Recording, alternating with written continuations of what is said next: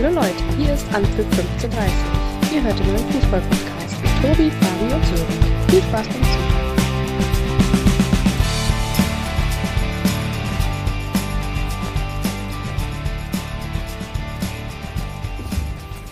Einen schönen guten Morgen, Mittag oder Abend, egal wo und wann ihr uns früher oder später hört. Hier ist ein letztes Mal in diesem Kalenderjahr Anpfiff 1530 mit der versprochenen Überraschung.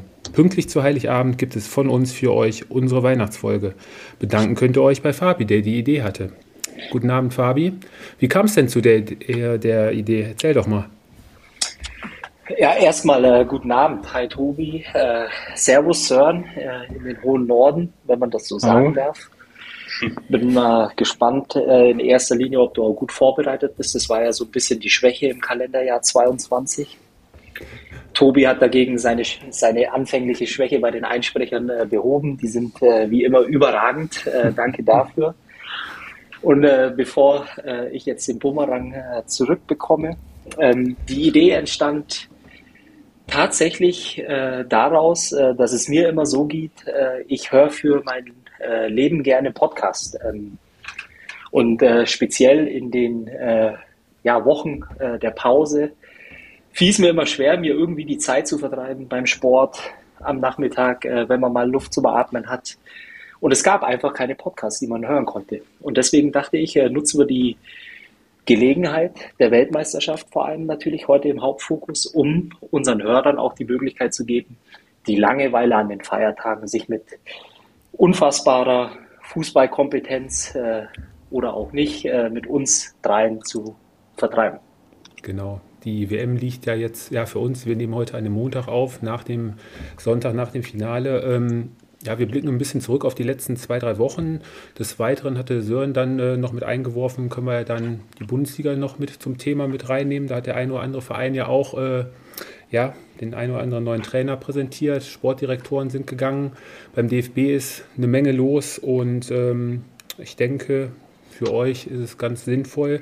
Ihr steht jetzt vielleicht gerade in der Schlange beim Metzger oder beim Bäcker und ja, wartet und seid genervt oder ihr hört uns gerade und seid froh, dass die Familie gerade schon raus ist nach der Bescherung, dass ihr jetzt ein bisschen runterkommen könnt, frischt nochmal die Erinnerung ein bisschen auf von den letzten Wochen und ähm, ja, wir werden einfach durch die Folge so ein bisschen querbeet gehen. Wir fangen am besten an, Sören, ja, mit dem Spiel schlechthin der Weltmeisterschaft, mit dem Finale.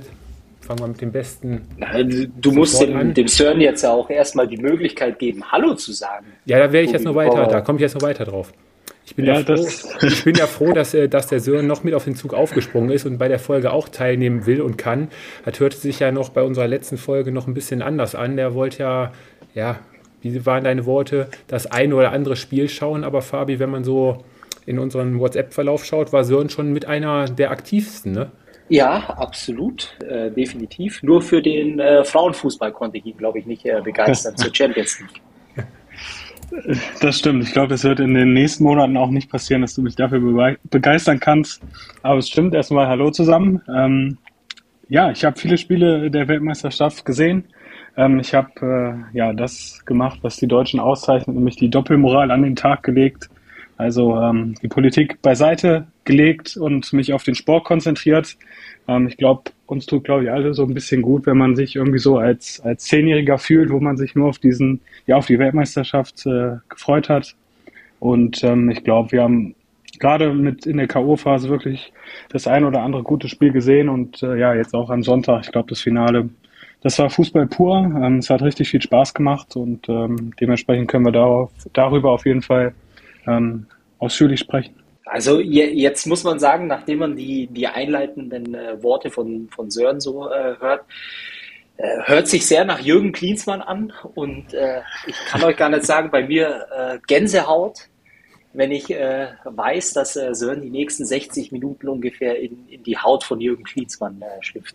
Unfassbar. Lass uns loslegen. Es könnte auch ein Monolog werden. Sören hat ja den ein oder anderen Spiel, der ein oder andere Spieler ist ihm ja ins Herz gewachsen. Ist ja eher so bekannt, sich für Spieler zu interessieren, die nicht so im Fokus stehen, aber da haben sich ja, glaube ich, in deinem Herzen, Sören, die ein oder anderen Spieler von Nationen ins Herz gespielt, äh, ja, mit denen man so sonst nicht gerechnet hätte, ne? Ja, absolut. Ich ähm, muss auf jeden Fall einen Spieler nennen, der mir ähm, richtig sympathisch war und das war Hassan aus Saudi-Arabien, Außenverteidiger. Ähm, spielt auch im Moment noch in Saudi-Arabien, aber der hat, der hat mich wirklich positiv begeistert. Also äh, jetzt die Linie rauf und runter gerannt, auch so ein, ja, hat mich so ein bisschen erinnert an Jeremy äh, Roussillon ähm, von, von Wolfsburg. Ähnlicher Spielertyp, würde ich schon fast sagen.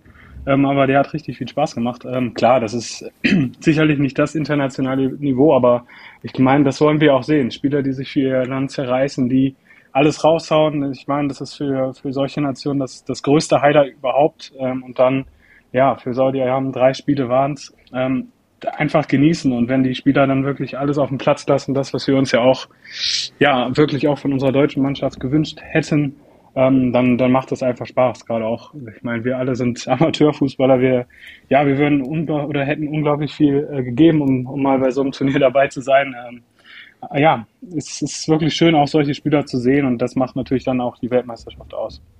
Nicht abgesprochen, aber, aber ein nahtloser, perfekter Übergang, Sören. Du hast es gerade angesprochen. Die Mannschaft mit der größten Leidenschaft, mit dem größten Einsatz. Ja, ab dem zweiten Spiel haben sie gesagt, sind es letztendlich nur noch Finals für uns. Und ähm, ja, Fabi, Sören, die Argentinier haben es eigentlich vorgelebt, wie man so ein Turnier ja, vom Spiel 1 an, beziehungsweise bei den Argentiniern von Spiel 2 an, nach dem verlorenen Auftaktspiel gegen Saudi-Arabien, ähm, bei so einem Turnier angehen muss. Mit viel Leidenschaft, Hingabe und äh, dem Glauben an den Erfolg. Das geht mir ja. zu schnell, ich bin immer noch auf der Suche nach Hassan.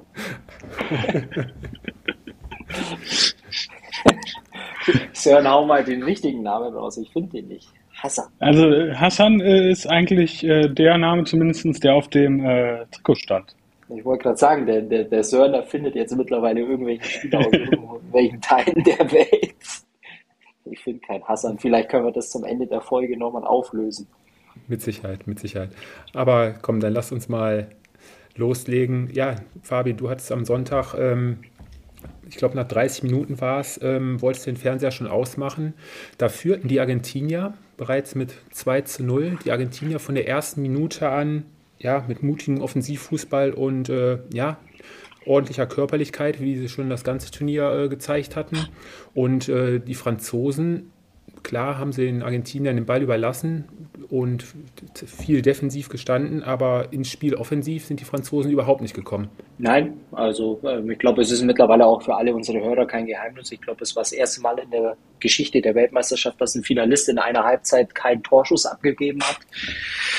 Die Frage, die ich mir gestellt habe, ist äh, tatsächlich die gewesen, also zumindest die ersten ja, 70, 75 Minuten. Ist äh, Frankreich wirklich so schlecht an diesem Tag oder äh, gestern in diesem Spiel?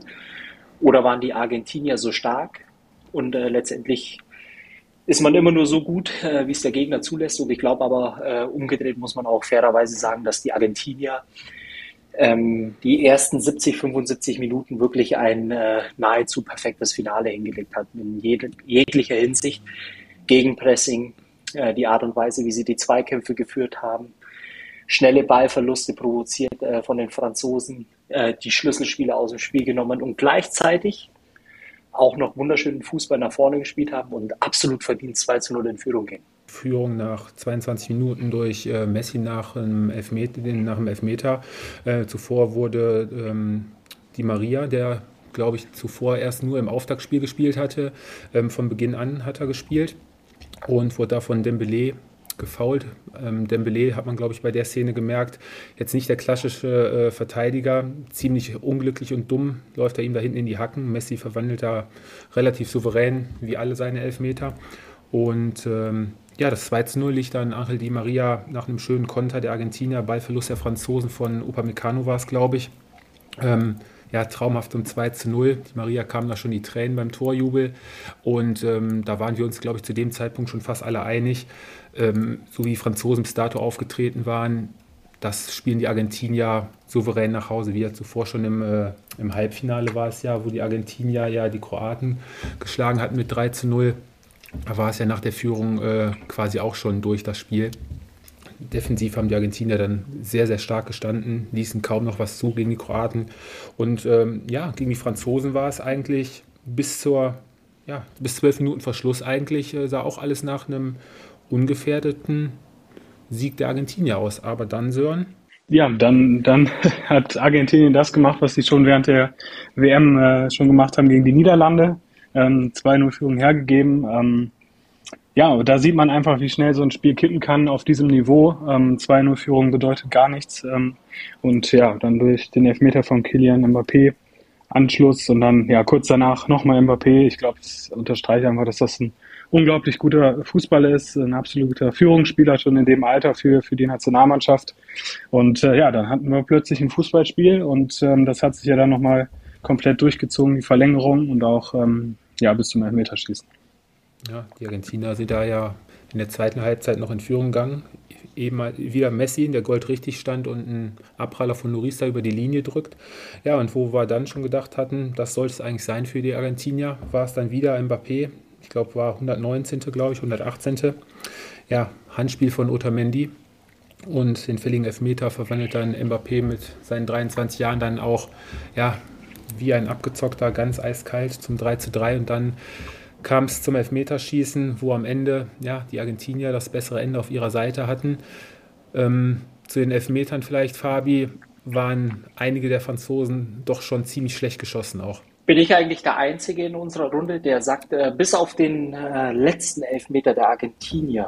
Äh, von Montiel, oder was meinst du? Genau, von, bis auf den letzten Elfmeter von Montiel fand ich eigentlich auch alle Elfmeter der Argentinier nicht wirklich ähm, ja, äh, überzeugend oder stark geschossen. Äh, bei Messis Elfmeter ähm, hat, glaube ich, das ganze Stadion einmal die Luft angehalten. Äh, sah auch vor dem Fernseher richtig. Zeitlupe, ja.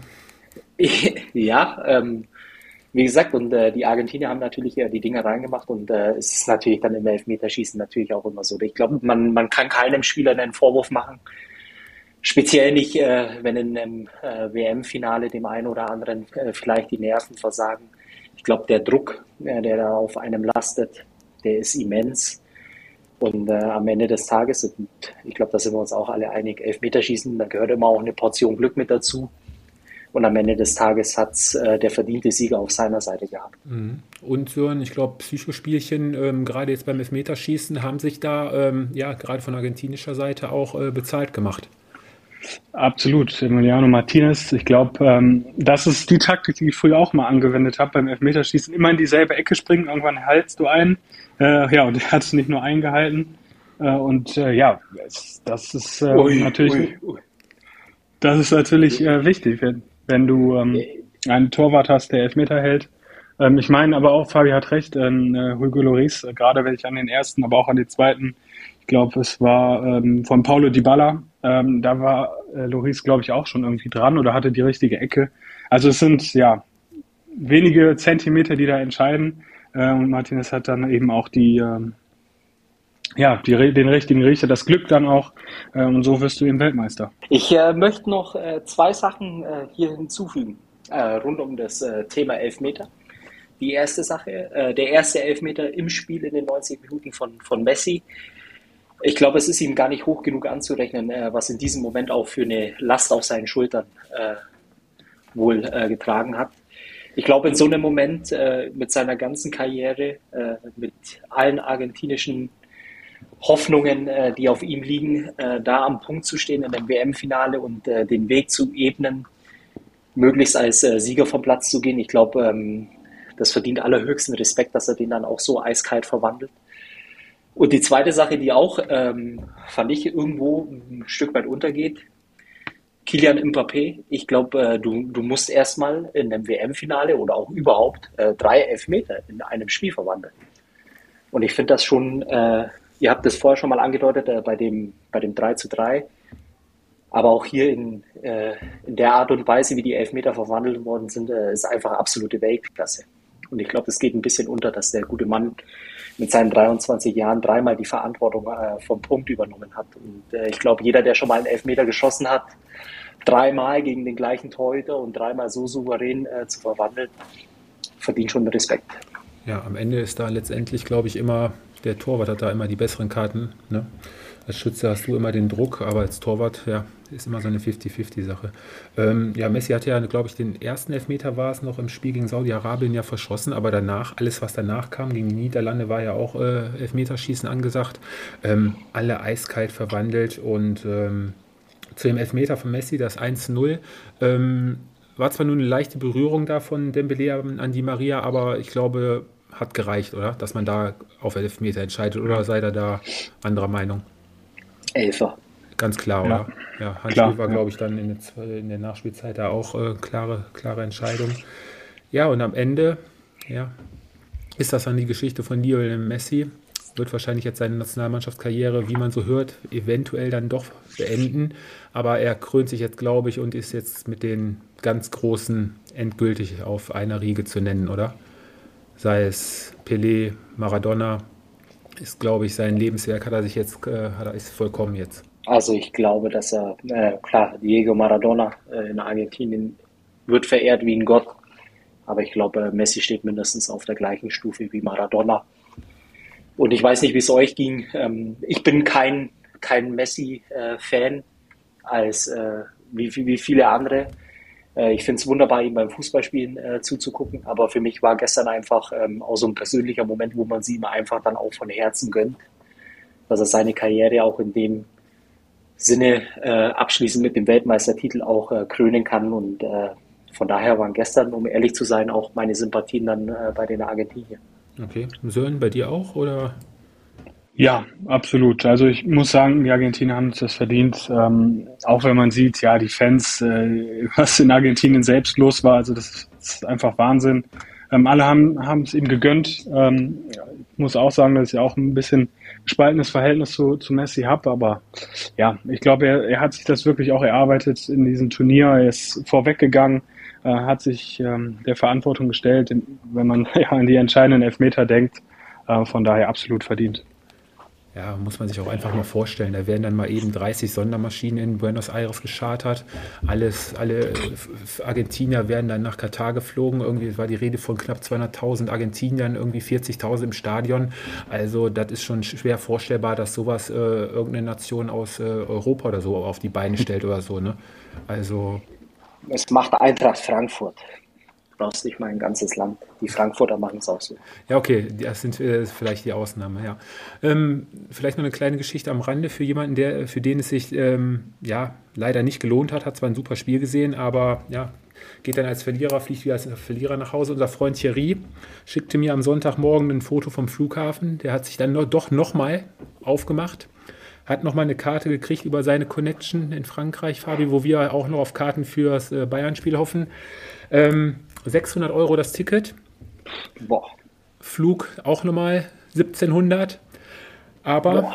wie er sagte, once in a lifetime. War ja schon zur Gruppenphase bei fünf Spielen da. Also der hat auf jeden Fall einiges mitgenommen. Once in a lifetime zum zweiten, weil er war ja in Moskau auch, oder?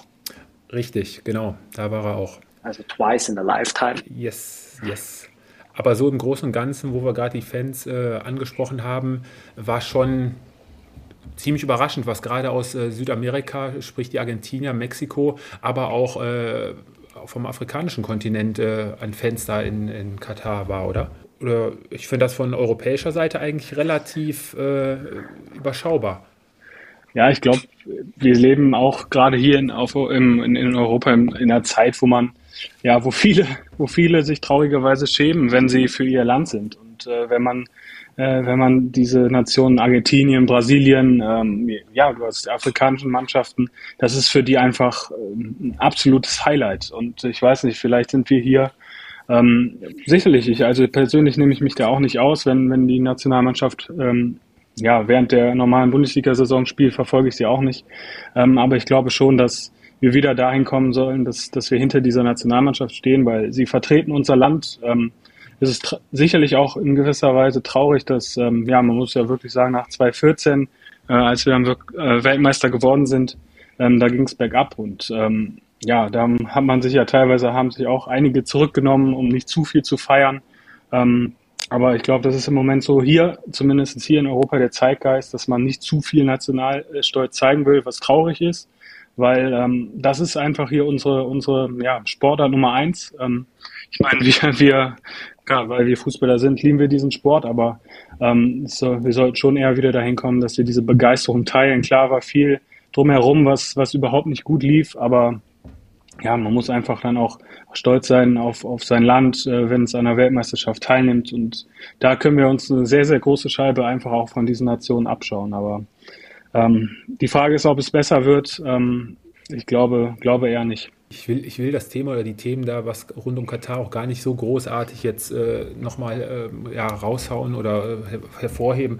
Aber Fabi, die anderen Nationen scheint das Ganze drumherum so in Katar, wenn man so auch äh, schaut, relativ äh, unbeeindruckt gelassen zu haben. Ne? Gerade Südamerika, Afrika, also da wurde, ähm, was man so gelesen oder gehört hat, äh, ja, nicht viel ähm, Zirkus drum gemacht, so wie hier äh, von den europäischen Mannschaften. Ne? Die, naja, da lag die äh, Konzentration. Bauen wir, ja? bauen wir jetzt äh, die Brücke auch zur Nationalmannschaft oder ist das noch zu früh? Wir können gerne, wir haben ja heute gesagt, wir machen Freiflug heute, wir können dann auch direkt den äh, Step wieder rüber zur Nationalmannschaft machen. Also ich äh, glaube, meine persönliche Meinung, und äh, da schließe ich mich selbst äh, mit ein, ähm, ich war sehr zwiegespalten wegen dieser WM, äh, sei es äh, alles, was da politisch rund um die Weltmeisterschaft ähm, passiert ist. Du willst die äh, Kinder nicht beim Namen nennen, ähm, dann belasse ich es auch dabei, aber grundsätzlich äh, denke ich, äh, dass jeder weiß, äh, was ich damit meine. Und ich glaube im Wesentlichen, ähm, nicht bezogen jetzt auf die Fanbase oder auf die, die Fans, die von Europa oder speziell aus Deutschland auch Richtung Katar gereist sind, glaube ich, dass wir den großen Fehler gemacht haben, als Nationalmannschaft oder auch als DFB äh, die Fußball-Weltmeisterschaft nicht als äh, Fußball wahrzunehmen, sondern wir waren viel zu viel damit beschäftigt, äh, um politische Dinge äh, zu kommunizieren. Ich glaube, irgendwann äh, ging das dann auch äh, teilweise auf die Mannschaft über, die mehr damit beschäftigt waren, irgendwelche Statements abzugeben rund um One Love oder irgendwelche andere Sachen. Und ich glaube, äh, irgendwo im Hinterkopf hat es dann natürlich auch dazu geführt, äh, dass man sich selbst irgendwo im Bein stellt, indem man sich einfach nicht mehr auf Fußball konzentrieren konnte. Und das ist das, was die anderen Länder, vor allem die Südamerikaner, Argentinier, einfach hinbekommen haben, dass man einfach für die Zeit auszublenden und äh, sich eben aufs Wesentliche zu konzentrieren. Und das war, glaube ich, im Endeffekt der große Unterschied. Mhm. Das ist ja, ich an einem Sonntag beim Doppelpass war es, glaube ich, ich weiß nicht, wer es angesprochen hat. Das ist ja dieses, dieses besagte Mindset, ne? Diese, dieses, dieses Fixieren, dieser auf den Punkt, äh, auf den Punkt da zu sein, diese geistige Frische, alles andere ringsherum auszublenden und wirklich diese 90, 120 Minuten sich da voll und ganz ja, für sein Land, für sein Team zu zerreißen und äh, alles äh, auf den Platz zu lassen und alles andere ist, äh, da kann man sich dann nachher wieder drum kümmern und drüber reden. Ne? Und Aber ich meine, das ist ja auch ein, ein, Beispiel, wenn du vor dem ersten Gruppenspiel, wenn die Mannschaft sich am Vorabend äh, versammeln muss, um äh, sich zu überlegen, welche Geste man äh, letztendlich in die Öffentlichkeit trägt, um zu signalisieren, dass man ja hinter gewissen politischen Werten steht, finde ich einfach dann in dem Moment auch nicht richtig, weil am Ende des Tages, und versteht mich nicht falsch, ähm, vieles, was rund um Katar oder in Katar passiert, äh, ist nicht gut, ist nicht richtig. Aber wir waren hier, um eine Fußball-Weltmeisterschaft zu spielen. Und ich glaube, äh, das ist äh, das, was die deutsche Fußballnationalmannschaft und der DFB ein Stück weit ja, vergessen hat. Ja, jetzt haben wir schon einmal den Step Nationalmannschaft gemacht. Ähm, so, dann wollen wir noch einmal kurz auf die. Nimm, fassen wir mal die drei Gruppenspiele zusammen, die wir hatten. Die drei Gruppenspiele. Ja, angefangen mit, mit, mit Japan, ich glaube, wo wir hm, in der ersten Halbzeit ja, muss wirklich sagen, dominiert haben, das Tor nicht gemacht haben, äh, dann verlierst du dieses Spiel aus unerklärlichen Gründen. Ähm, dann ja, bist du unter Druck gegen Spanien, ähm, bist in der ersten Halbzeit, ja, würde ich schon sagen, deutlich unterlegen. Ähm, dann kriegst du das gegen den Gegentreffer und ähm, von da an äh, nach dem 0-1 äh, hat die Mannschaft eigentlich auch auf ein Tor gespielt. Dann waren, fand ich schon, die, haben wir die Spanier in die Schranken äh, gewiesen, verwiesen und ähm, ja, gut, das, das letzte Spiel war vogelwild. Ähm, da waren wir klar besser. Ähm, und das unterstreicht, glaube ich, auch zumindest für mich oder aus meiner Sicht, ähm, dass man in drei Spielen eigentlich schon unterm Strich würde ich schon sagen, ähm, ein Stück weit auch die bessere Mannschaft war, aber unsere, unsere Baustellen wurden halt gnadenlos offen, offengelegt. Ähm, wir haben davon gelebt, dass äh, uns Jamal Musiala äh, mitzieht. Ähm, ein ganz junger Spieler, ein, ein Riesentalent, äh, von dem man es nicht unbedingt erwarten muss, äh, dass er Verantwortung übernimmt. Aber wir haben uns eben dann auch mit, mit schlechten Abwehrleistungen ähm, um den Lohn gebracht. Und äh, das ist äh, ja ärgerlich, ähm, aber es zeigt dann eben auch die Probleme, die uns in den nächsten Jahren erwarten. Wir haben keinen Innenverteidiger auf, auf Top-Niveau und wenn du ähm, ähm, solche Spieler nicht hast, musst du es als Mannschaft lösen. Das ist uns überhaupt nicht gelungen, wenn ich äh, an die ja, Argentinier. Wir können uns an Argentinien orientieren. Da ist jetzt kein Spieler, wo man äh, Innenverteidiger, wo man sagt, das ist der weltbeste Innenverteidiger, sondern sie haben es als Mannschaft gelöst. Da wollte jeder. Das ist uns äh, nicht gelungen. Ähm, ja, dementsprechend ähm, scheidest du aus, weil du es eine Baustelle war, du hast die Tore nicht gemacht. Und die zweite ist halt, du hast defensiv dir viel zu viele Fehler geleistet. Und das sind die Probleme, die uns äh, in den nächsten Jahren äh, definitiv begleiten werden, äh, was ähm, die Innenverteidigerposition angeht. Ähm, gerade wenn man auch blickt in die U-Mannschaften, da ist kein Spieler dabei, wo ich jetzt sagen würde, das ist der Innenverteidiger, auf den wir uns äh, konstant verlassen können. Ähm, also ja, die deutsche Nationalmannschaft steht vor Riesenproblemen. Ähm, und dann bin ich auch mal gespannt, wie Hansi Flick das löst, ähm, weil es ja auch wohl innerhalb der Mannschaft ähm, sehr, sehr große äh, Gräben zwischen den beiden Blöcken, großen Blöcken gibt, Dortmund und Bayern. Und das, äh, ja, es wird sicherlich auch spannend zu beobachten sein, wie wir da irgendwie ja, den Turnaround schaffen. Ähm, Fabi, ähm, müß, müssen wir als deutsche Nationalmannschaft äh, wieder mehr, ich sage jetzt mal, zu den Grundtugenden zurückkommen, die uns früher äh, gerade, denke ich mal so, ich kann mich noch rage daran erinnern, früher war es so, dass die, dass nach, nach einer Führung der Deutschen ähm, ja, sich jede Mannschaft schwer getan hat. Da tat es richtig weh, wenn dann die gegnerischen Mannschaften versucht haben, wieder anzugreifen. Da wurden Zweikämpfe aufgenommen, da ging es richtig zur Sache. Ähm, da war sich auch keiner zu schade, mal in den Zweikampf zu gehen. Da ist man gerne in den Zweikampf gegangen. Ähm, ich meine, offensiv, die deutsche Mannschaft war nach der Vorrunde die Mannschaft, die sich die meisten Torschancen herausgespielt hat und die meisten Abschlüsse hatte. Aber Sören hat es ja gerade auch angesprochen. Unterm Strich, ähm, das Hauptproblem war, war die Defensive, gerade bei uns. Ne? Und ähm, dass die Qualität der Mannschaften, ich meine, laufen und verteidigen. Viele Mannschaften sind mit taktischer Disziplin und einer defensiven Grundausrichtung äh, an den Start gegangen. Und da haben sich viele Mannschaften auch schwer getan und die Zähne dran ausgebissen. Äh, außer halt, äh, ja, meistens bei unserer Nationalmannschaft, ne? wo es ja teilweise vogelwild aussah. Muss man da eher wieder ansetzen? Nein, äh, ich glaube einfach, ähm, ich meine mal, um äh, zusammenzufassen, was der Sören gesagt hat, ich glaube, in, in Summe war es gar nicht, äh, zumindest äh, teilweise von den Leistungen so schlecht, wie es dann am Ende unterm Strich auch dargestellt worden ist in den Medien. Allerdings gibt es dann äh, doch ein paar Sachen, die mir schon auch extreme Sorgen bereiten. Unter anderem, äh, wenn man ein Gruppenspiel gegen Costa Rica hat und das größte Problem der deutschen Nationalmannschaft äh, ist, wer rechts hinten spielen darf. Ähm, das sind natürlich auch so Punkte, wo man dann äh, irgendwo auch äh, drüber nachdenkt, äh, für welches System ist die Nationalmannschaft bei der WM ja, äh, bekannt geworden. Äh, ich fand, es war äh, durchaus äh, berechtigt, äh, ein bisschen äh, Kritik auch an Hansi Flick ähm, zu richten, weil ich glaube, du musst aus der Mannschaft ein bisschen mehr rausholen, als es er äh, getan hat. Äh, er war wenig äh, konstant, äh, vor allem in der Defensive. Ich glaube, inklusive dem Vorbereitungsspiel gegen den Oman waren es vier verschiedene, wie sagt man, Formationen, äh, zumindest in der Viererkette, und äh, meines Erachtens äh, geht da das Problem los. Trotz alledem glaube ich, äh, dass in der Mannschaft schon auch ein gewisses äh, Potenzial und auch Qualität steckt, ähm, die letztendlich äh, ja leider eben auch äh, bei der Weltmeisterschaft, vor allem gegen Japan und dann auch ähm, gegen, gegen Costa Rica, ja, unter Wert geschlagen worden ist, oder? Ja, wenn, wenn das ein oder andere Tor gefallen wäre, jetzt wahrscheinlich die ein oder anderen Punkte mehr gehabt. Du wärst vielleicht Achtelfinale reingekommen und das hätte dann vielleicht auch wieder über die ein oder anderen großen Baustellen, äh, ja, die hätte das wieder so ein bisschen verschleiert. Ne? Vielleicht tat das jetzt gerade mal richtig gut, die ganzen Probleme richtig aufzudecken, gerade defensiv.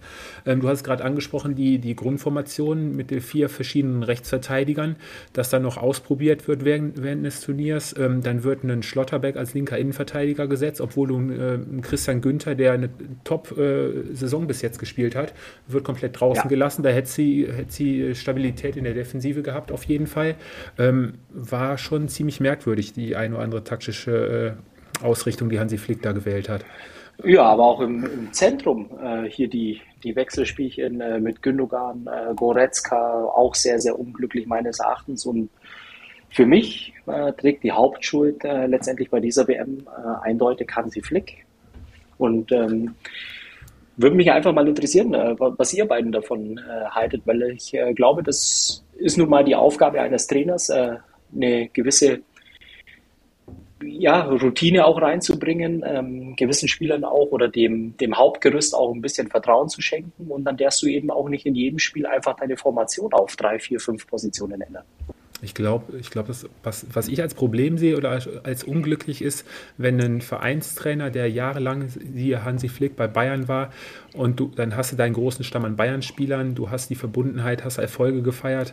Du willst halt dem einen oder anderen da nicht vor den Kopf stoßen und sagen, pass auf, hey, es reicht nicht oder ich würde lieber jemand anderen spielen lassen. Wir hatten die Diskussion mit Gündogan und Goretzka da wird mit Sicherheit äh, Gündogan jetzt auf jeden Fall auch seine Schlüsse draus ziehen und äh, ich glaube nicht, dass er in der Nationalmannschaft weitergemacht.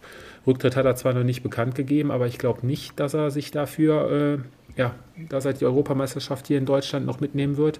Ähm, äh, Füllkrug Müller. Füllkrug Müller, genauso. Deswegen, also du hast da als Trainer so deine ein oder anderen Vorlieben vielleicht als Spieler, wo dann mal über deinen eigenen Schatten springen müsstest und dann, ja, Siehe, siehe Frankreich zum Beispiel oder auch äh, die Portugiesen, beste Beispiel, ne? Da wird ein Cristiano Ronaldo, ich glaube, das erste Spiel hat er noch von Anfang an gemacht, meine ich, und danach mhm. immer nur von der Bank gekommen, ne? Und letztendlich hat die Mannschaft das angenommen und äh, der Erfolg bis dato, äh, bis, was war es, bis zum Viertelfinale, hat ja auch äh, dem Trainer da recht gegeben, ne? Also vielleicht ja, muss man da. Also auch, stimmst du mir ja überein, dass äh, letztendlich auch irgendwo ein Stück weit das Leistungsprinzip ausgehebelt wurde. Leistungsprinzip wurde ausgehebelt, definitiv. Also wir sind, glaube ich, längst nicht mehr bei dem Punkt, wie es eigentlich sein sollte. Das Alter ist uninteressant und äh, nur noch auf junge Leute zu setzen. Also letztendlich, Sören, da stimmst du mir bestimmt auch zu, ähm, die Besten sollten grundsätzlich immer eine Nationalmannschaft vertreten und in die Nationalmannschaft berufen werden.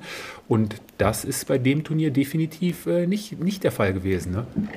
Ja, absolut. Also die, die die beste Form haben zu diesem Zeitpunkt, müssen spielen. Ähm, aber ich würde einen weiteren Punkt mit reinnehmen, dass man vielleicht auch langsam anfangen sollte, diese ja, Nations League ähm, dann auch ein bisschen ernster zu nehmen und diese, diese Spiele, die ähm, natürlich während der Saison, das ist ja unnütz, aber man muss diese Nations League dann vielleicht wirklich ernst, ernst nehmen und ähm, das dafür nutzen, dass sich eine Mannschaft einspielt und dass du eben keine Experimente machst, dass du da mal mit Dreierkette spielst, dann spielst du wieder mal mit Viererkette, aber die äh, Innenverteidiger werden anders besetzt. Vielleicht musst du diese Spiele dann einfach auch mal nutzen, ähm, um da deinen dein Stamm auch einfach ähm, sich einspielen zu lassen. Und äh, das war auch das Hauptproblem ähm, vor der WM, äh, wenn man das Spiel gegen den Oman nimmt, ähm, dass man da, ja, das da standen Spieler äh, in, in der Startaufstellung, die während der WM nicht gespielt haben. Und äh, ich glaube, ich glaube, dass das auch ein Hauptproblem ist und das muss man Hansi Flick definitiv ankreiden, dass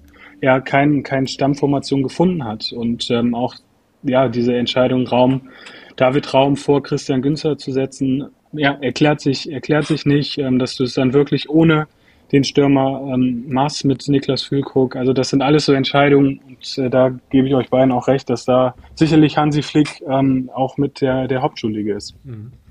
Und unterm Strich muss man, glaube ich, also zumindest war das für mich der Eindruck oder es kam zumindest auch häufig so rüber, gerade in der Nationalmannschaft, wenn man das im Vergleich zu gerade den südamerikanischen Teams sieht. Ähm, mir fehlt das bei den meisten Spielern der Nationalmannschaft. Fabi, du kannst vielleicht jetzt maximal so drei, vier Spieler aufzählen, die da vielleicht mit reinfallen die die Gier haben, aber der Rest, da fehlt mir einfach die, die Gier, der Wille, die Leidenschaft eigentlich. Wenn du die Argentinier zum Beispiel jetzt nicht nur beim Finale gesehen hast, auch schon in den Spielen in der Vorrunde, ne? die hatten das, hatten das Messer äh, im Mund und äh, wären für ihr Land gestorben. Ne? Das, das fehlt mir da so ein bisschen. Oder fehlt mir eigentlich äh, ziemlich deutlich bei, bei der Nationalmannschaft. Du hast da einen Kimmich, der sich da ja zumindest verbal da auf dem Platz mal äh, ja, zur Wehr setzt, aber so viele andere äh, von der Körpersprache her hast du da nicht, meiner Meinung nach. Oder fallen dir da jetzt äh, mehr ein? Ja, ich wünschte, wir würden mehr einfallen, aber ich äh, glaube halt einfach, ähm, dass es ja teilweise auch das war, was die Spieler nach, äh, nach dem Ausscheiden auch von sich gegeben haben. Antonio Rüdiger war einer davon, der, der dann eben auch davon sprach, dass wir vielleicht äh, zu lieb sind. Und im Grunde genommen, ähm, ja, lässt sich alles äh, zusammenfassen, glaube ich, auch ähm, in, in dem Sinne, dass halt äh, vieles, vieles, angefangen beim System, bei der Konstanz, äh, bei der Formation, äh, bei dem Gerüst der Mannschaft halt einfach nicht zusammengepasst hat. Und das ist die Verantwortung von Hansi Flick. Ja, ich, ich, ich glaube auch, dass das ähm, auch ein bisschen damit zusammenhängt, einfach, dass ähm, das System, aus dem die, die Profis kommen, ähm, ich glaube schon, dass du ab einem gewissen Punkt ähm, auch satt bist. Ich meine, viel, die Vielzahl der Spieler, ähm, ja, die werden in den Leistungszentren äh, geformt, dann sind sie in den U-Mannschaften. Ähm, da ist kein Spieler, der jetzt, ähm, so wie es ja bei vielen Argentiniern, Brasilianern ist, aus ärmsten Verhältnissen ähm, spielt sich äh, durch Amateurclubs bis irgendwann äh, zur Nationalmannschaft. Dann ist ja klar, dass du da auch sicherlich mit einer ganz anderen Einstellung ähm, reingehst. Und äh, jetzt in Frankfurt ein Riesenkomplex gebaut äh, für die Talentausbildung. Aber die Spieler sind irgendwann satt, weil sie eben äh, ihren, ja, ihre eigene Spielweise nicht durchbringen können. Und ich glaube, dass das auch ein Grund ist, ähm, viele junge Spieler werden einfach schon aus den, aus den äh, kleinen Clubs rausgeholt, ähm, geht zu den größeren, das fängt ja in, in, in, den kleinsten Städten schon an, geht lieber in die größeren Vereine, ähm, da hast du die bessere Ausbildung, aber es ist vielleicht gar nicht mal so schlecht, ähm, Spieler nicht auszubilden, um den größeren Erfolg zu haben. Wobei dann äh, du aber übersetzt äh, letztendlich auch äh, forderst, dass man mehr den Individualismus äh, eines Einzelnen auch fördern müsste. Vor allem in ich, den. Ich würde, ich würde, ja, ich würde vielleicht sogar so weit gehen, dass man ähm, bei den großen Clubs, die ähm, alles, was unter U19 ist, ähm, komplett abschafft und ähm, die ja vermeintliche Ausbildung bei den ähm, ja, lokalen Teams nee. lässt äh, und nee, äh, gar nicht so. Das ist Schwachsinn. Sorry, aber äh, da gehe ich überhaupt nicht mit, äh, weil ich glaube, äh, wenn du auf einem bestimmten Niveau auch in der Jugend Fußball spielst, ähm, du hast ein anderes Training, du wirst anders äh, gefordert, äh, gefördert, du hast äh, letztendlich auch wirkliche Fachmänner, Fußballlehrer an der Seitenlinie stehen, äh, die auch ihre Berechtigung haben ich war soweit äh, bei dir mit dabei, Sören, ähm, wenn es darum geht, äh, letztendlich äh, junge Spieler, wirklich auch äh, beispielsweise Straßenkicker, die von Anfang an in diesen U-Mannschaften oder Jugendmannschaften in ein bestimmtes System gepresst werden. Die lernen äh, eine Art und Weise Fußball zu spielen und verlieren da ein Stück weit auch eben den Individualismus. Da bin ich komplett bei dir. Aber dann zu sagen, die sollen lieber in den kleineren Vereinen bleiben, äh, stimme ich überhaupt nicht mit ein, weil ich selber am eigenen Leibe äh, miterleben durfte, was es ausmacht, von einem kleinen Verein zu einem großen Verein zu kommen. Mhm. Aber, um, aber jetzt noch was anderes vielleicht. Aber es ist ja nicht nur so, dass du, dass du fußballerisch dann, was dich ja vielleicht dann auch weiterbringt, in ein gewisses System gepresst wirst. Dir wird ja letztendlich auch, äh, wenn du weiterkommst und höher kommst, gerade in den DFB-Akademien, dir wird ja auch komplett der Mund verboten. Du darfst ja nichts mehr rausnehmen. Wenn du da wirklich ein Anführer bist, der mal den Mund aufmacht, der auch mal dazwischen haut, nimm dir so Spieler wie bei Kroatien einen, einen Brozovic, dann nimm dir einen, wen haben wir noch jetzt hier, äh, früher bei den Nationalmannschaften Frings. Das waren alles in dem Sinne vielleicht jetzt nicht die super begabtesten ähm, Fußballer, aber das waren, waren noch Kerle auf dem Platz, die haben was verkörpert, da hat sich eine Mannschaft dran, ne? Wenn es mal nicht lief, dann haben die immer dazwischen gehauen. Aber die Spieler ja. sind ja seit Jahren, das sagen wir ja schon seit Jahren, die fallen ja komplett durchs Raster. Die wären ja gar nicht gewollt.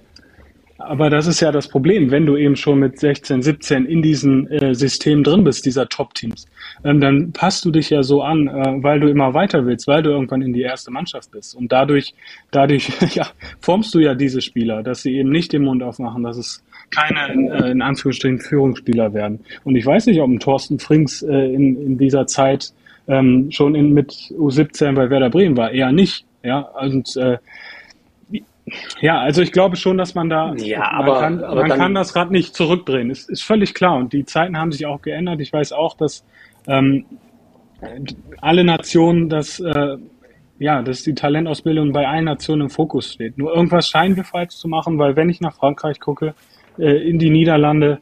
Ähm, die haben Talente en masse. Äh, vielleicht sollten wir dann noch ein weiteres Thema ähm, dann auch wirklich es nutzen, in der Bundesliga unseren Spielern auch die Spielpraxis zu geben und äh, eben nicht irgendwelche ja, französischen Talente zu scouten, sondern das Vertrauen in unsere Talente haben. Aber sorry, dann äh, muss ich jetzt einmal äh, blöd nachfragen. Wie viele Typen Marc van Bommel gibt es denn aktuell auf der Welt? Äh, nennt mir mal den Marc van Bommel äh, der brasilianischen Nationalmannschaft. Nennt mir mal den äh, Casemiro. Marc van Casemiro. Casemiro. Vielleicht noch? Ja gut, aber dann nennen wir mal noch zwei andere, die bei der WM auf dem Platz standen. Und davon, äh, ich rede jetzt nicht von denen, äh, die äh, letztendlich überhart äh, in die Zweikämpfe gehen, sondern wir reden von Führungsspielern. Und als Führungsspieler bist du nicht derjenige, der äh, zwei, dreimal während des Turniers die Sohle drüber halten nein, muss, nein, sondern nein, dann nein, musst du vorangehen. Nein. Dann habe ich bei den Engländern hätte ich einen ähm, Henderson. Virgil van Dijk. Van Dijk bei den Holländern. Brozovic ist für mich äh, im ja. Kroaten-Mittelfeld auf jeden Fall so jemand. Also da sind, ich komme jetzt nicht auf den Namen, der war, ach, verdammt nochmal. Ja, aber das hat doch was mit Persönlichkeit zu tun und das kann doch ein Kimmich äh, in der richtigen Verfassung genauso sein. Also das ist ja nicht so, dass wir in Deutschland gar niemand haben. Aber, aber die Persönlichkeit entwickelt sich halt nicht, wenn du in einem System bist, wo du dich anpassen musst. Das ist ja, aber wo war denn Virgil van Dijk? Hat der bei äh, Hinterdupfingen in der F äh, bis zur A-Jugend gespielt? Glaube ich nicht. Ein Henderson kam auch aus diesen U-Mannschaften. Casemiro wahrscheinlich auch irgendwo aus einer brasilianischen Top-Mannschaft. Also verstehe ich den Ansatz nicht ganz. Ich glaube, wir reden da jetzt so ein bisschen auch vielleicht aneinander vorbei. Es geht einfach, glaube ich, mehr so, mehr, mehr um die Hingabe, um die Leidenschaft, glaube ich, die, die auch viel bei, bei den, gerade jetzt hier bei den Deutschen äh, verloren geht, oder? Ja, absolut. Also, also ich verstehe jetzt äh, euch, euch beide in dem Sinne einfach nicht, äh, weil äh, im Grunde genommen macht ihr das Gleiche, was äh, im Großteil der Medien passiert ist man redet jetzt einfach alles unfassbar schlecht. Ähm, ja, natürlich war das kein, kein guter Auftritt oder kein, keine gute Art und Weise, wie, wir, äh, wie die Nationalmannschaft uns repräsentiert hat. Aber trotzdem ist doch nicht alles äh, so schlecht, dass man jetzt alles in Frage stellen muss, oder? Nein, nein, also äh, das, das will ich auch, auch auf gar keinen Fall machen, dass jetzt hier alles komplett schlecht geredet wird.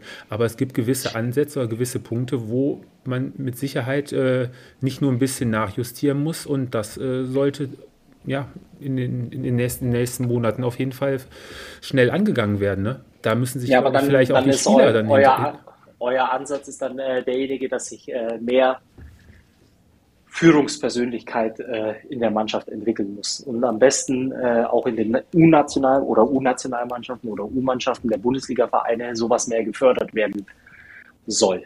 Richtig? Einmal diese, dieser, dieser eigentliche, der eigene Antrieb, Fabi, der fehlt mir ein, einfach bei vielen Spielern.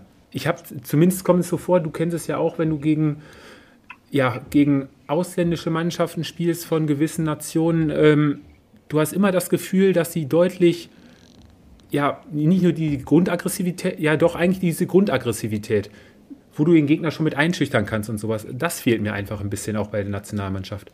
Das geht mir ein bisschen verloren. Es geht jetzt nicht nur ums rein, rein, rein Fußballerische. Weißt du, worauf ich so ein bisschen hinaus will? Ja, ich, ich natürlich weiß ich, worauf ihr äh, hinaus wollt, aber ich ähm, glaube, das ist nicht die Lösung des Problems. Aber deswegen sprechen wir auch miteinander. Man muss nicht immer einer Meinung sein. Richtig, genau.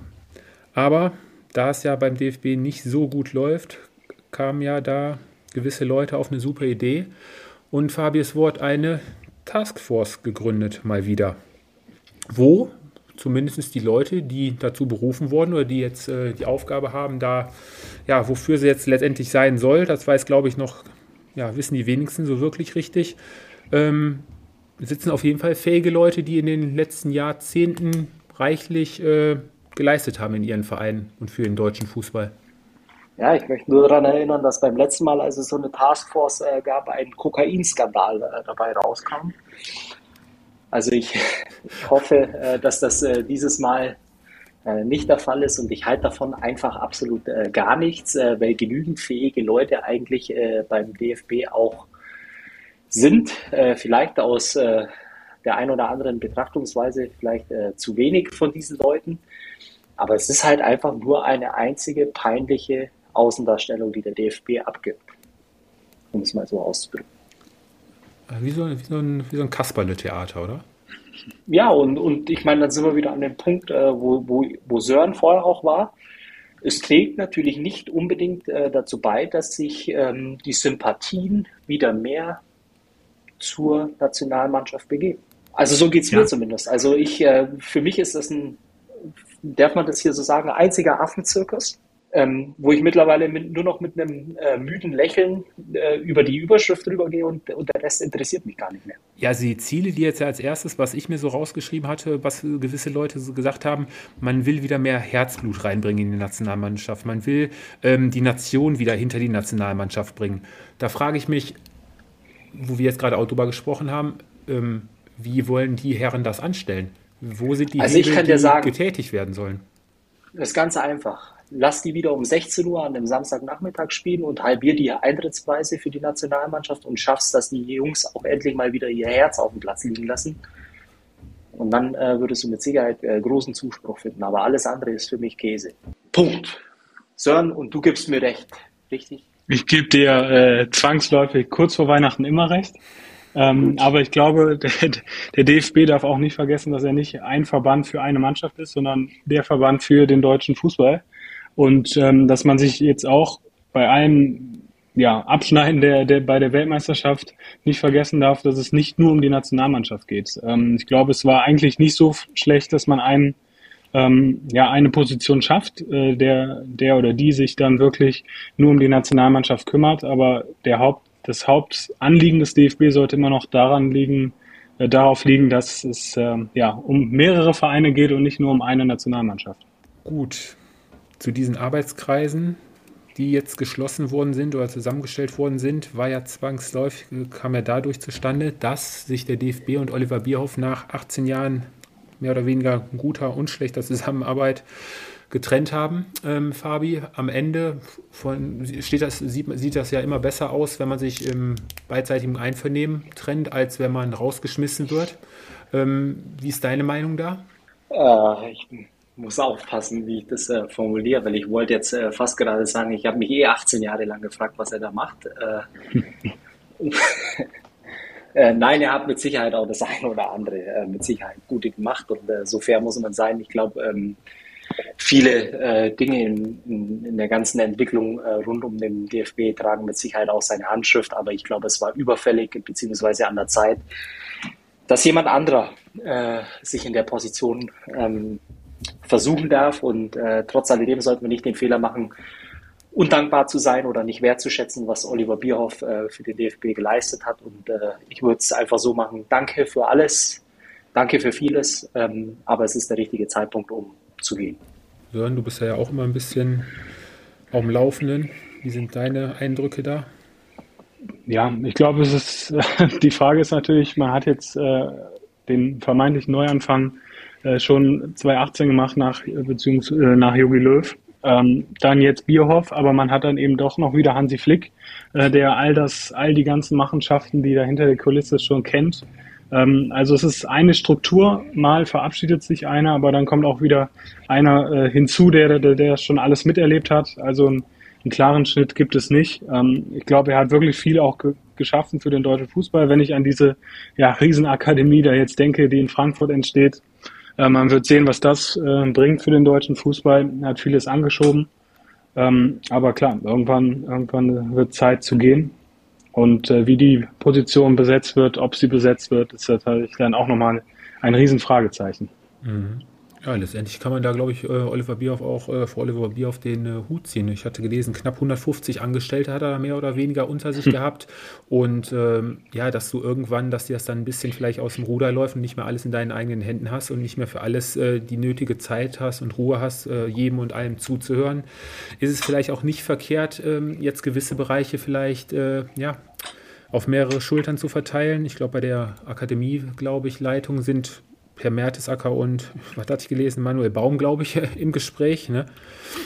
Hm. Muss man mal abwarten, ähm, wie da in den nächsten Wochen die jeweiligen Posten belegt werden. Lass noch mal zurück zur WM. Fabi, drei, vier Teams haben da schon enttäuscht, oder? Wo man sich eigentlich äh, ein bisschen mehr erwartet hätte. Ja, ich dachte jetzt, äh, wir kommen auf die Überraschungen, aber äh, ich, ich, ich, lass uns erstmal die Enttäuschung machen. Lass uns erstmal die Enttäuschung so für dich, wer, wer fällt dir da so außer die Nationalmannschaft, wo wir jetzt gerade drüber gesprochen haben, noch so ein? Spanien mit Sicherheit. ist äh, für mich auch einer der Kandidaten, äh, die genannt werden müssen, weil ich auch die Gruppenphase nicht äh, wirklich überzeugend fand. Ähm, am Ende vielleicht je nach Auslegungssache auch hoch gepokert. Ähm, trotzdem dann aber auch äh, verdient äh, gegen Marokko ausgeschieden. Äh, mhm. War für mich mit Sicherheit auch mit den Deutschen eine der größten Enttäuschungen der WM. Sollen die Belgier vielleicht noch Ende der goldenen Generation jetzt endgültig? Ja, absolut. Also wenn, wenn man nur den, den Kader nimmt, also das sind ja Wahnsinnsspieler, aber das ist so, Wahnsinnsspieler, Einzelspieler reichen nicht. Du musst es als Team lösen und ähm, das haben sie wieder nicht geschafft. Ja, dann fußballerisch vielleicht, ähm, ja, Louis van Gaal mit den Niederländern. Er ist bis ins Viertelfinale gekommen, aber da war dann auch letztendlich Ende gegen die Argentinier. Ähm, fußballerisch, ähm, ja, hat er zu Hause reichlich Kritik geerntet für seine Spielweise. Bis dato hatte ihm ja der Erfolg immer recht gegeben. Aus den Niederländern bin ich auch nicht so wirklich schlau geworden. Und ähm, ja, dann kannst du gerne, Fabi, jetzt mit den Überraschungen kommen. Mit den Überraschungen? Hm? Ich glaube, am Ende des Tages, nach dem ersten gespielten Spieltag äh, der WM, äh, würde ich als äh, positive Überraschung äh, definitiv auch, äh, ja gut, ist kein Geheimnis, Marokko äh, mit Sicherheit auch äh, als Überraschung. Trotz alledem, ähm, ja, ich, ich will irgendwie versuchen, die, die Argentinier da auch mit reinzubringen. Weil ich glaube, es gab viele Mannschaften, äh, die noch äh, vor den Argentiniern gesehen wurden. Und an sich ist es keine wirklich große Überraschung, aber ich fand, wie sie sich dann im Laufe des Turniers entwickelt haben, für mich zumindest äh, positiv überraschend und äh, am Ende zum Weltmeister gekrönt. Ja, in der Gruppenphase, da konnte man, glaube ich, von ausgehen, dass sie sich da gegen die Polen, Mexiko und Saudi-Arabien, dass, dass sie da als äh, Gruppenerster eigentlich durchgehen. Ne? Das hatte man, glaube ich, so von, von so unterm Strich haben sich, glaube ich, in der Gruppenphase eigentlich, ja, bis auf in der Gruppe E mit, mit den Deutschen, ähm, eigentlich überall schon, ja, die Belgier vielleicht nicht, aber sonst überall die Favoriten durchgesetzt, ne? was man so vorab in den Tippspielen und so vielleicht an Tipps abgegeben hat. Vielleicht noch ein bisschen äh, hervorzuheben, keine einzige Mannschaft hat es geschafft, alle drei Spiele zu gewinnen. Und ich glaube, drei oder vier Mannschaften waren es nur, die sieben Punkte geholt haben. Ja, und ist natürlich dann besonders bitter, wenn man gerade im ersten Spiel dann schon unter Zugzwang steht, nachdem man das verloren hat. Also punkten sollte man am Anfang am besten immer. Ja, euer Fazit zur WM, alles in allem, kann man von einer guten WM reden? Wie fandet ihr die Spiele? Also ich für meinen Teil kann zumindest sagen, dass ab, ja, doch schon ab dem Viertelfinale, dass da schon das ein oder andere spannende Spiel bei war. Also ich fand, jetzt, fand es jetzt keine schlechte WM. Würde ich mitgehen. Also das gerade K.O.-Phase war wirklich gut. Ähm, klar, Gruppenphase bei so einer WM ist teilweise das Niveau nicht so hoch, aber es hat sich stetig äh, gesteigert. Also ich würde auch sagen, dass es absolut eine ordentliche WM war. Und jetzt dein Wort, Fabi. Ja, ich, als Deutscher wurde man ja auch natürlich äh, massiv beeinflusst im, im Vorfeld. Äh, haben wir ja eben auch schon das Thema gehabt. Trotz alledem war es äh, eine gute WM, ähm, zumindest äh, in, in der K.O.-Phase. Unbestritten, äh, war sehr, sehr unterhaltsam. Ob es vom Niveau her, wenn man die, die Gruppenphase mit einbezieht, äh, wirklich auf auf dem äh, Level war, wo man äh, dann von der besten WM aller Zeiten spricht. Äh, das glaube ich nicht, äh, gehe ich nicht mit. Äh, da hat man, glaube ich, in, in, Summe schon mal Besseres äh, gesehen. Das hat auch jemand Trotzdem, gesagt, der keine Ahnung hat, ne? Ja, gut, man, man liest ja vieles, aber ähm, es war eine, eine gute WM. Ähm, allerdings, wenn ihr mich fragt, ich würde beim, beim nächsten Mal tatsächlich wieder ähm, im Sommer nach der Saison und dann wäre ich mehr glücklich als äh, eine Winterwehr.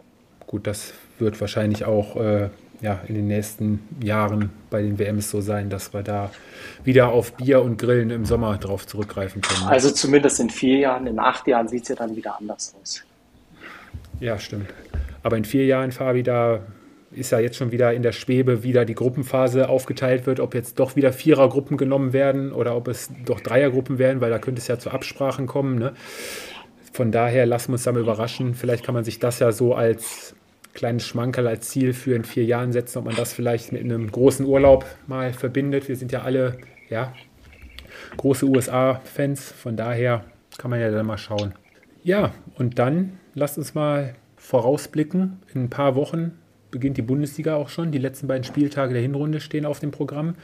Ähm, lasst uns mit dem FC Bayern loslegen. Der hat, glaube ich, ähm, ja, durch die WM einiges hätte, glaube ich, besser laufen können. Viele Verletzte, gekrönt mit der Verletzung von Manuel Neuer, Fabi.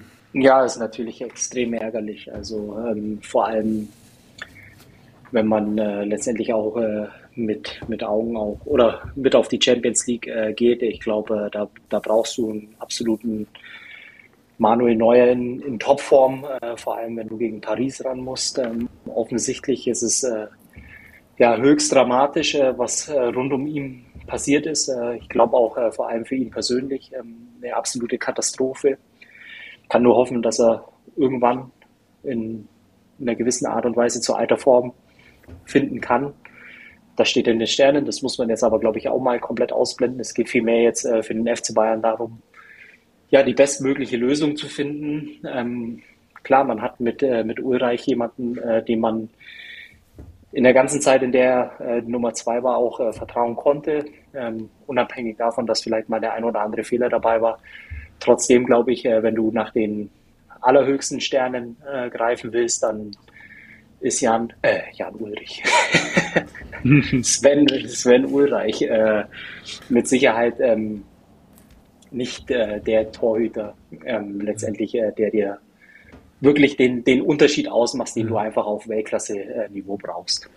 Ja, ich glaube, du wolltest da schon ein bisschen spoilern, äh, Fabi. Äh, Sören, ähm, der FC Bayern hat beim VfL Bochum, soweit ich weiß, noch nicht angefragt. Ähm, es sind da, glaube ich, die ein oder anderen Namen, die da kursieren. Ähm, du bist Manu, äh, Manuel, sage ich jetzt auch schon, ähm, Nübel. Würdest du zum FC Bayern zurückgehen? Boah, wenn sie dich schwierig. jetzt fragen würden? Äh, nein. Würdest in Monaco bleiben? Ja. Mhm. Fabi, was wäre dein Wunschkandidat? Jan Sommer was man so liest, glaube ich, deutet auch vieles darauf hin. Der Vertrag läuft, glaube ich, aus, ne, vom Alter her. Ob er sich dann äh, ja, als zweiter Torwart auf die Bank setzt oder ob er dann wirklich dann ja, in nächster Zeit die Nummer 1 bleibt, ist halt die Frage. Ne? Ich meine, äh, lass, es uns, äh, lass uns das äh, Kind gern beim, beim Namen nennen. Also äh, Ausfallzeit Manuel Neuer, sechs, sieben Monate mindestens. Und du hast äh, weder auf Vereinsseite noch auch für den Spieler selbst die Garantie, dass alles wieder so wird wie vorher. Richtig. Ähm, Geht ins letzte Vertragsjahr dann, ne? Genau, und als äh, Jan Sommer habe ich die Möglichkeit, äh, wie alt ist Jan Sommer? 33? Ja. Mhm. Mhm. ja. ja ähm, beispielsweise selbst wenn es nur um einen Vertrag für eineinhalb äh, Jahre geht oder zweieinhalb Jahre, wirklich auf allerhöchstem Niveau eine Garantie, Champions League zu spielen. Du spielst jetzt die K.O.-Phase. Du hast alle Trümpfe in der Hand, um äh, wirklich auch deinen, deinen ersten großen Titel ähm, auf Vereinsebene zu gewinnen. Mit Sicherheit auch die ganzen Rahmenbedingungen rund um äh, den FC Bayern selbst, glaube ich, kann das schon ein Paket sein, was für den einen oder anderen interessant ist. Zum Karriere, ja, fast Karriereende, sage ich jetzt mal, äh, so international erfahren, ist, glaube ich, auch. Äh, ja, ich weiß nicht, ob, ob äh, das die Strategie der Bayern sein wird. Ähm, weil ich glaube, wenn man die Transfers nimmt, die in den letzten Jahren getätigt wurden, hat man ja schon eher ähm, die Richtung eingeschlagen, dass man an die Zukunft denkt. Ähm, klar, Jan Sommer, drei Jahre, vier Jahre maximal. Ähm, ob das die Zukunft ist, weiß ich nicht. Wenn, glaube ich schon, dass man ähm, einen Torhüter nimmt, der ja um die Mitte 20 ist. Ähm, ich glaube, dass Nübel ähm, diese Chance nicht mehr erhalten wird, die Nummer eins zu werden bei Bayern. Dafür ist auch viel zu viel passiert, äh, in der Öffentlichkeit auch. Ähm, und ich gehe schon davon aus, dass die Bayern da eventuell sogar einen ausländischen Torhüter verpflichten, der im Moment nicht im Fokus steht. Aber dann, dann muss, ich, ich finde deinen Ansatz ja vollkommen richtig, Sören, aber dann musst du sagen, wenn du jetzt auf eine jüngere Lösung gehst, dann brauchst du Lübel nicht mehr ansatzweise versuchen, nach München irgendwo zu nutzen. Absolut. Weil dann ja. musst du, dann musst du ihn im, im Sommer verkaufen auf äh, Teufel komm raus, weil dann äh, musst du noch ein bisschen Geld verdienen. Aber du brauchst jetzt keinen jüngeren Torwart verdienen und irgendwann äh, Nübel aus äh, Monaco zurückzuholen. Stimmt, ja. Also ich glaube, dass Nübel keine Zukunft mehr hat in München. Allein auch, äh, was da in der Öffentlichkeit immer mit äh, ein Hin und Her vom Berater aus, ich glaube, das ist nicht gern gesehen. Ähm, und äh, da hat, hat sich Nübel auch ein Eigentor geschossen. Mhm. Ja, und mit Tapalovic soll es wohl auch nicht so gut laufen. Ne? Ist ja auch ein ja. ziemlich äh, neuer äh, Freund, von daher äh, Schauen wir mal, wie es da weitergeht. Ja, äh, Benji Pavard, Fabi, wird wahrscheinlich auch äh, seine Zelte in München abbrechen. Da stehen die Zeichen auch auf Trennung. Da deutet alles darauf hin im Sommer. Zu Recht. Äh, für ihn und, glaube ich, auch äh, für Verein ähm, das Beste, wenn man sich im, im Sommer trennt. Ähm, es ist manchmal eben auch so, dass äh, vielleicht Anspruch und Wirklichkeit äh, entweder auf der einen, vielleicht auf beiden Seiten auseinandergehen. Und ich glaube, für ihn wäre es einfach tatsächlich auch das Beste, ähm, irgendwo anders äh, letztendlich eine neue Herausforderung zu suchen. Und die Bayern kassieren noch ein bisschen Geld dafür ja. und äh, sind auf der rechten Seite mit Masraoui, ähm, glaube ich, gut besetzt. Äh, das heißt, wir brauchen einen Backup. Und ich glaube, äh, im Sommer sollte man sich die Hand geben, danke für alles sagen und dann äh, gehen für beide die Reise weiter. Ja, und glaube ich auch alles Gute, gesundheitlich auch wünschen, weil da scheint, ja. glaube ich, auch momentan Absolut. auch nicht alles so gut zu laufen. Ja, so, und, ähm, kommen wir zum ja, vermeintlichen, ja, zur Nummer zwei in Deutschland, der BVB. Ähm, Hauptthema momentan, wurde jetzt auch wieder viel geschrieben und diskutiert. Ähm, Mukoko soll wohl ein Angebot vorliegen haben oder in Gespräch mit Chelsea sein. Wie seht ihr da die Chancen? Verlängerung, ja, nein? Also wenn man als junger Spieler die Chance hat, zum FC Chelsea zu gehen, dann sollte man zum FC Chelsea gehen. Okay. Und ich sage, er bleibt zu 101 Prozent bei Borussia Dortmund, weil er einfach für sich und seine Karriere Borussia Dortmund die richtige Adresse ist. Und das weiß auch. Und Chelsea auf jeden Fall noch ein paar Jährchen zu früh kommt, ne? Ja, und ich wüsste jetzt auch nicht, warum man unbedingt äh, zu Chelsea äh, gehen muss. Äh, ich glaube, äh, im Konzert der großen Vier in England spielen sie auch nicht mit. Mhm. Von daher, ich weiß, äh, dass Sören äh, große Sympathien zum FC Chelsea hegt. Sorry, aber so, so fair muss man sein. Ich glaube, da gibt es im Moment andere Top-Teams in England, die die Nase vorne haben. Genau. Ähm, aber ein Verkaufskandidat, wo wir uns, glaube ich, alle einig sind, da wird, gehe ich davon aus, der BVB wahrscheinlich, auch wenn er sich noch so sehr streckt, äh, keine Chance im kommenden Sommer haben, wird da wahrscheinlich wieder ordentlich Kasse machen. Ähm, Fabio Hughes Bellingham stehen die Zeichen auch auf Abschied, wird wahrscheinlich die ja, Rückrunde dann noch spielen beim BVB hat bei der WM auch wieder starke Spiele abgeliefert für sein Alter. Da geht der Weg auch gen England. Als eine Frage des Preises. Äh, grundsätzlich äh, glaube ich auch ab einer bestimmten Summe, dass äh, Dortmund sehr, sehr gut das Geld reinvestieren kann in den Kader. Und ich gehe davon aus, dass man eine faire Lösung finden. Mhm, gut. Wo wir gerade einmal in England sind, vielleicht. Ähm, RB Leipzig wird wahrscheinlich auch im kommenden Sommer jemand nach England ja. verlieren, auch nach Chelsea. Ja. Ja, ein Kunku. Ähm, ich meine, die Kontakte nach London bzw. nach Leipzig sind äh, kürzer geworden oder werden kürzer. Christoph Vivell soll ja jetzt auch ähm, eine ja, herausmarkende, äh, herausfordernde äh, Position bekommen äh, beim FC Chelsea. Ähm, da ist ja viel im Umbruch ähm, und ich glaube, dass da ja auf jeden Fall alles fix ist schon. Ich meine, Fabrizio Romano hat es ja auch schon verkündet, der Transferguru ähm, also können wir uns da schon äh, sicher sein, dass ein Kunku in London spielen wird nächste Saison. Ah ja, gut, gut. Ähm, Fabi, noch jemand von RB, der sich bei der WM auch wirklich ins Rampenlicht gespielt hat, wussten wir ja schon vorher, hat er ja in der Bundesliga schon oft angedeutet. Guardiol, wie siehst du da die Chancen? Ist für RB wahrscheinlich auch nicht zu halten, oder? Naja, die Vertragssituation äh, setzt auf jeden Fall voraus, äh, dass richtig viel Geld äh, locker gemacht werden muss, weil am Ende bestimmt die Leistung auch den Preis und ich glaube, äh, in, in dem Fall hat Leipzig alle Trümpfe in der eigenen Hand, oder? Vertraglich gesehen auf jeden Fall äh, wird halt interessant sein, ab welcher Summe da RB zu Gesprächen bereit ist und ob sie ihn überhaupt äh, gehen lassen wollen. Ne?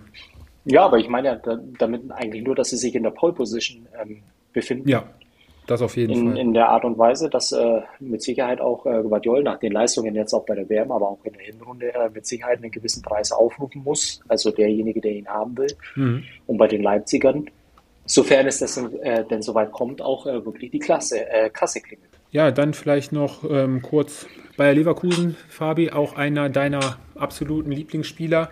Er ist wieder zurück auf dem Trainingsplatz und hat auch am Wochenende seinen ersten 45 Minuten Einsatz gehabt direkt mit Tor gekrönt.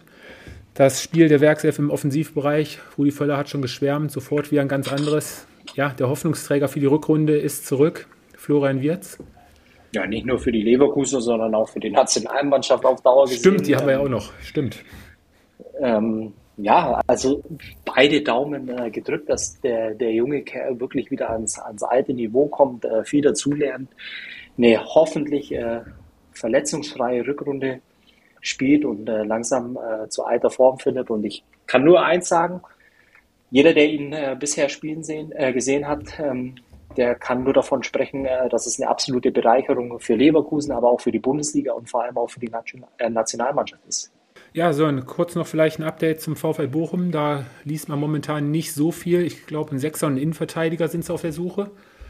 Ja, absolut. Also im Moment ist es noch relativ ruhig an der Kastropper, aber äh, du hast es richtig gesagt. Also Thomas Letsch will noch unbedingt ähm, einen zweikampfstarken Sechs haben, der auch eine gewisse Körpergröße hat.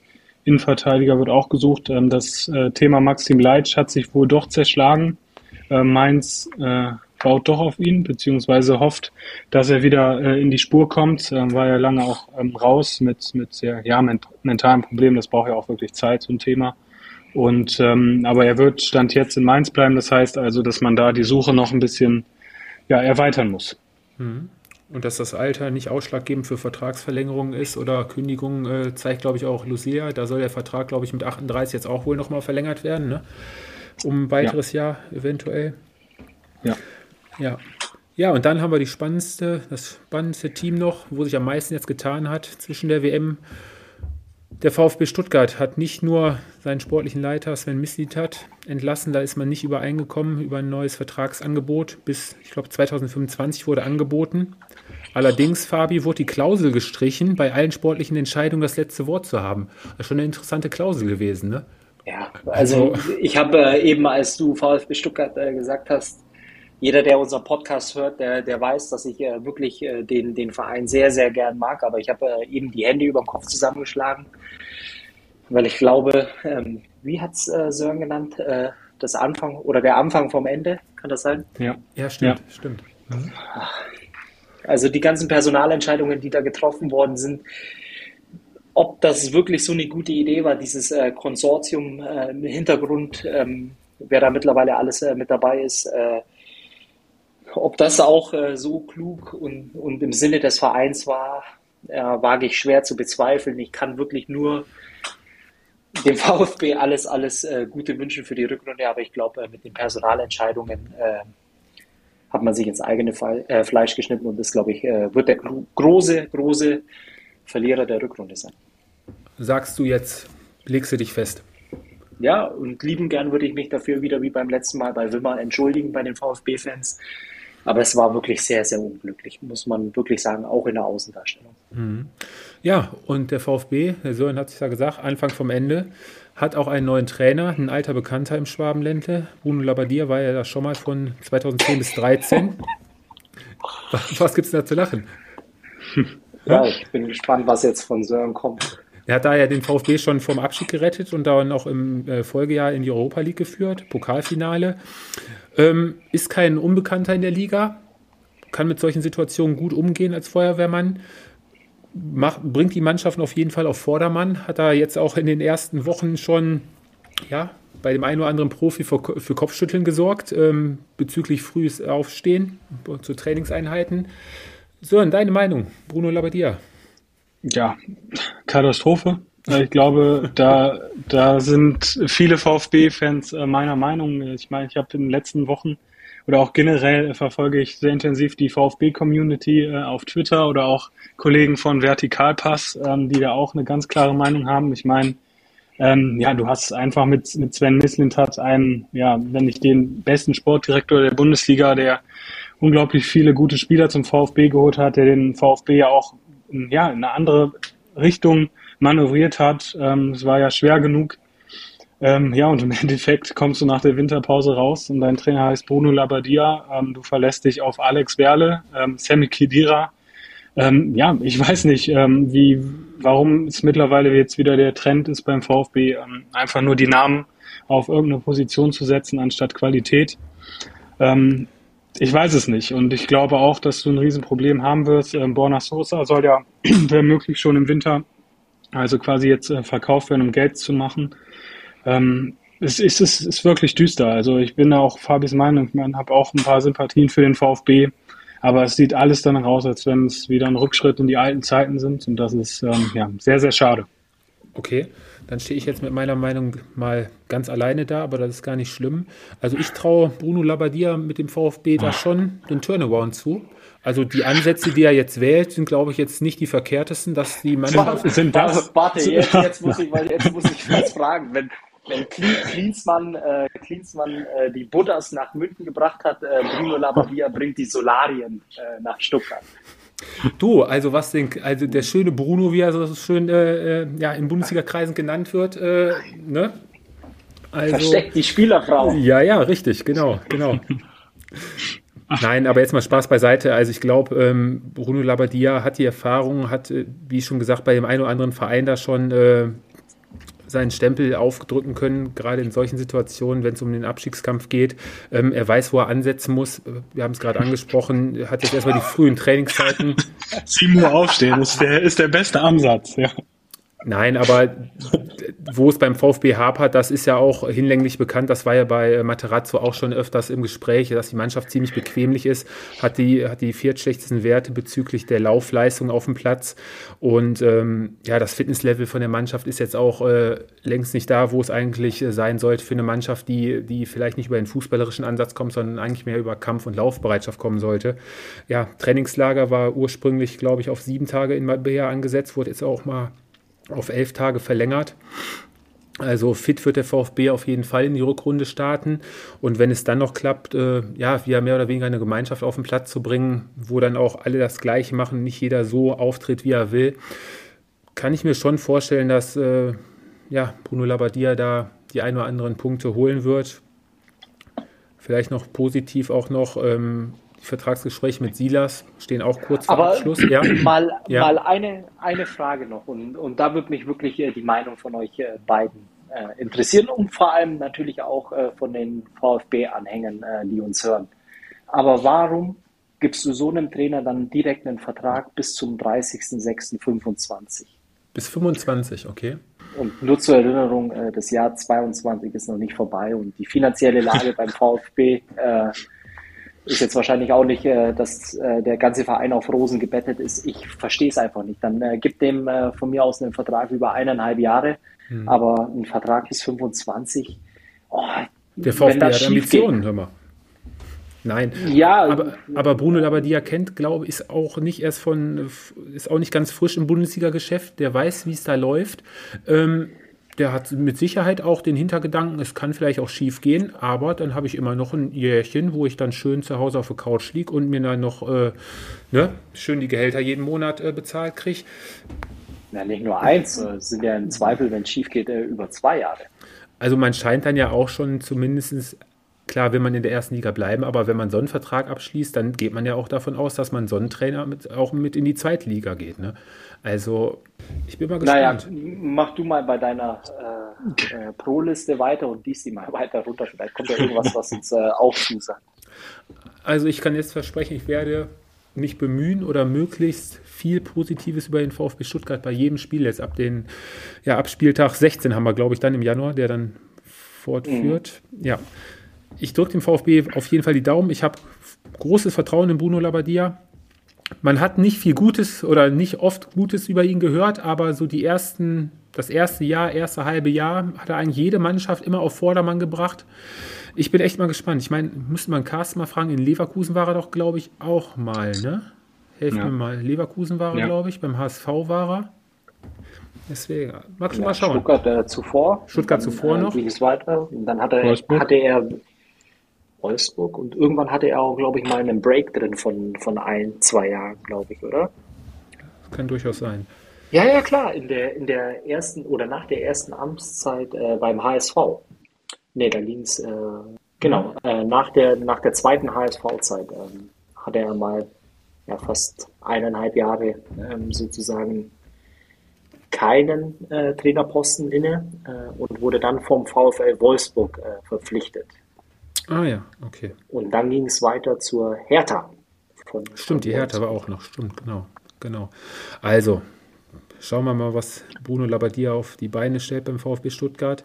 Ähm, wen haben wir noch? Ähm, Verkaufskandidaten noch vielleicht bei Borussia Mönchengladbach, Fabi?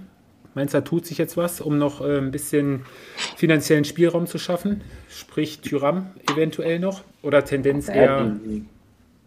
Die Frage ist, äh, wer letztendlich auch äh, die, die Mittel aufbringen kann, äh, beziehungsweise ist, äh, Kompromissbereitschaft von Seiten der Gladbacher äh, vorhanden. Aber auf der anderen Seite, wenn ich äh, Borussia Mönchengladbach wäre, ich würde ihn äh, trotz äh, Vertragslaufzeit behalten, weil er einfach auch Viel zu wichtig. für genau Mhm. für ein bestimmtes Niveau in der Truppe sorgt. Und ähm, hat man jetzt auch bei der WM gesehen, gestern zum Beispiel. Ich fand, er ist mit Sicherheit ein, einer der, der Top-Spieler, die im Sommer ablösefrei zu haben sind. Würden Wettbieten werden.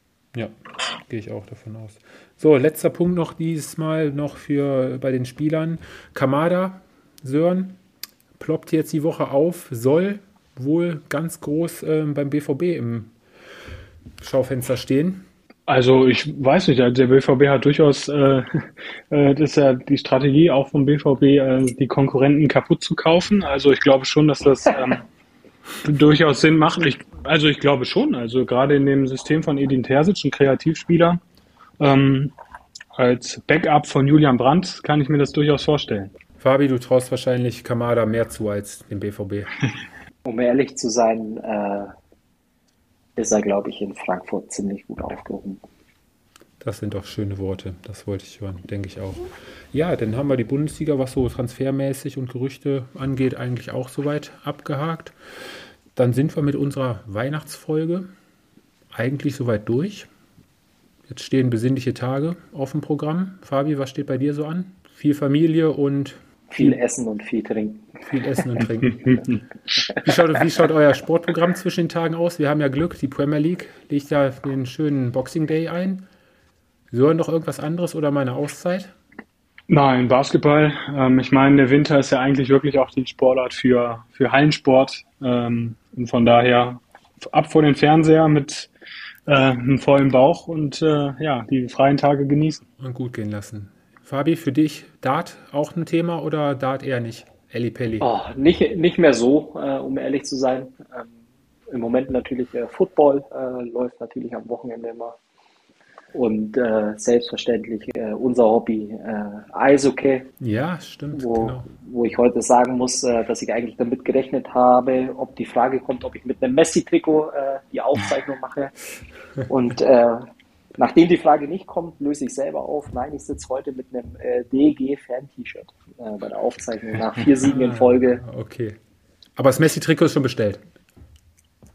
Nein. Nein. ja, gut, okay. Das Einzige, was unser Vater, glaube ich, noch guckt, Sören, ist äh, Skispringen, ist, glaube ich, auch wieder ja. angesagt.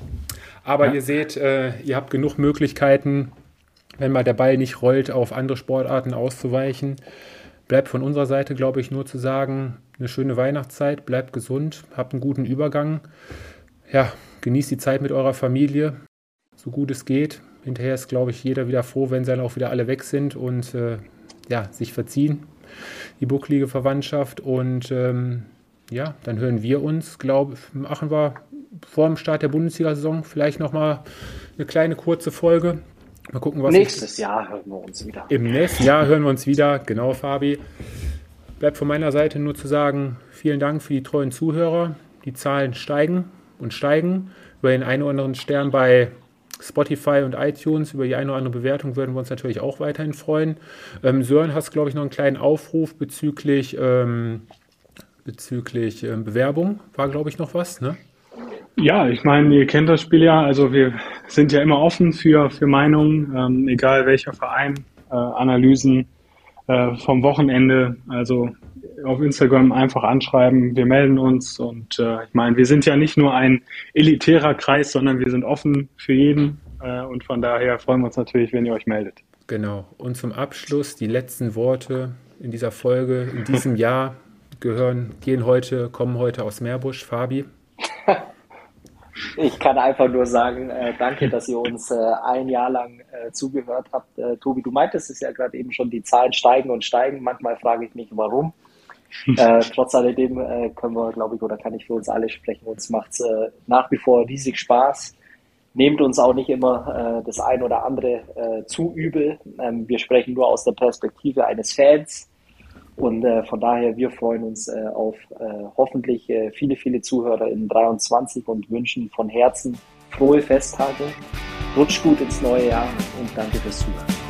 Bis dahin, Leute, macht's gut. Wir hören uns im neuen Jahr. Tschüss. Tschö.